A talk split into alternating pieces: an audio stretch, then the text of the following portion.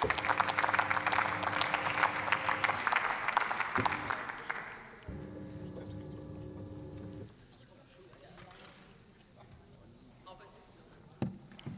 Präsidentin, sehr geehrte Kolleginnen und Kollegen der Demokratischen Fraktion! Die Starkwetterkatastrophe in Rheinland-Pfalz und Nordrhein-Westfalen im Jahre 2021 ist hier mehrfach schon thematisiert worden. Aber eigentlich hätte sie doch den letzten Zweifler zeigen müssen, dass Deutschland keine Insel der Sorglosigkeit ist, wenn es um die Auswirkungen des Klimawandels geht. Und ja, Starkwetterkatastrophen hat es immer schon gegeben, aber ein Jahrhunderthochwasser war früher ein Jahrhunderthochwasser und fand nicht alle paar Jahre statt, sondern grob einmal im Jahrhundert. Daher sprechen wir hier von einem menschengemachten Klimawandel.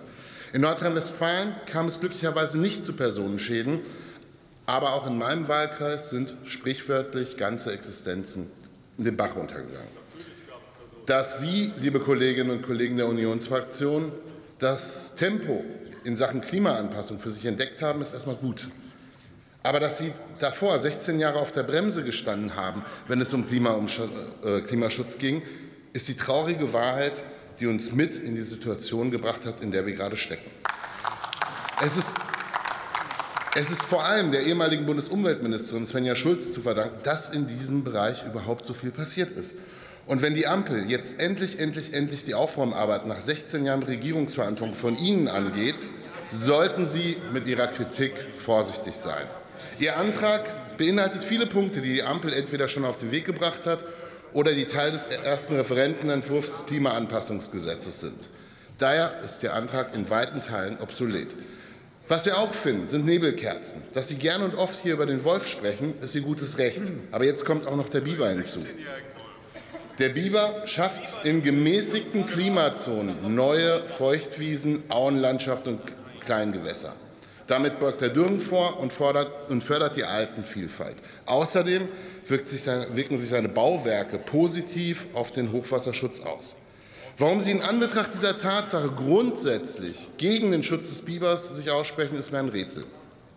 Ich bleibe bei dem, was ich im Ausschuss gesagt habe. Ihr Antrag geht in weiten Teilen über die Steuerungswirkung eines Klimaanpassungsgesetzes hinaus. Insgesamt liest er sich eher wie ein Gemischtwarenladen von Dingen, die Sie trotz 16 Jahren Regierungsverantwortung nicht angefasst haben. Aber etwas Neues findet sich nicht.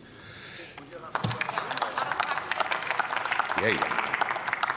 Kein Wort zu den überschuldeten Kommunen, die schon jetzt durch den gestiegenen Zinssatz kaum noch wissen, wie sie ihren Haushalt zusammenhalten sollen.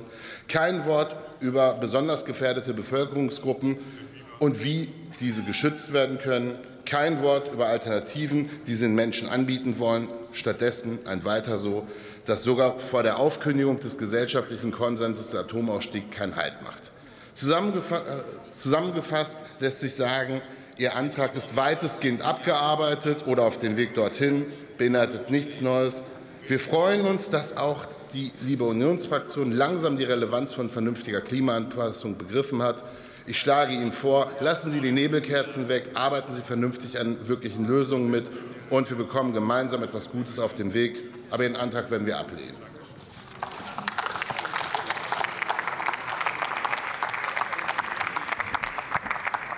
Liebe Kolleginnen und Kollegen, ich grüße Sie erst einmal und gebe sofort das Wort an den Fraktions